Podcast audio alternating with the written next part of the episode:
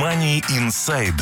Ваш подкаст о деньгах, экономике и личных финансах. Мы расскажем о том, как эффективно распоряжаться деньгами, пользоваться кредитами и уменьшать долги, регулярно откладывать средства и успешно управлять вашими инвестициями, позаботиться о будущем детей и оставить достойное наследство. MoneyInside.ca. Ваш подкаст о финансовой грамотности.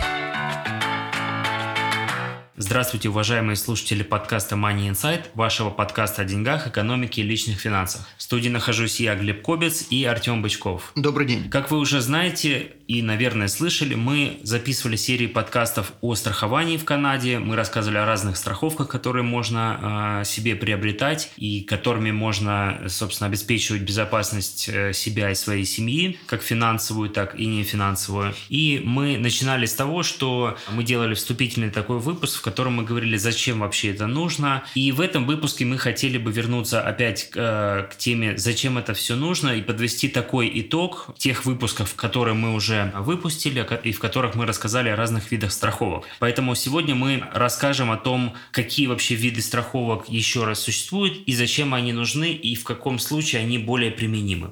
Поехали! Money Insight.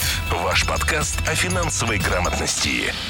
Спасибо нашим внимательным слушателям, которые обратились к нам и сказали, собственно, послушать мы послушали, но вы обещали summary и где он. И вот на основании этого мы решили добавить э, информацию. Значит, напоминаю, что основные типы страховок – это life insurance, disability insurance, critical illness и long-term care. Life insurance делится на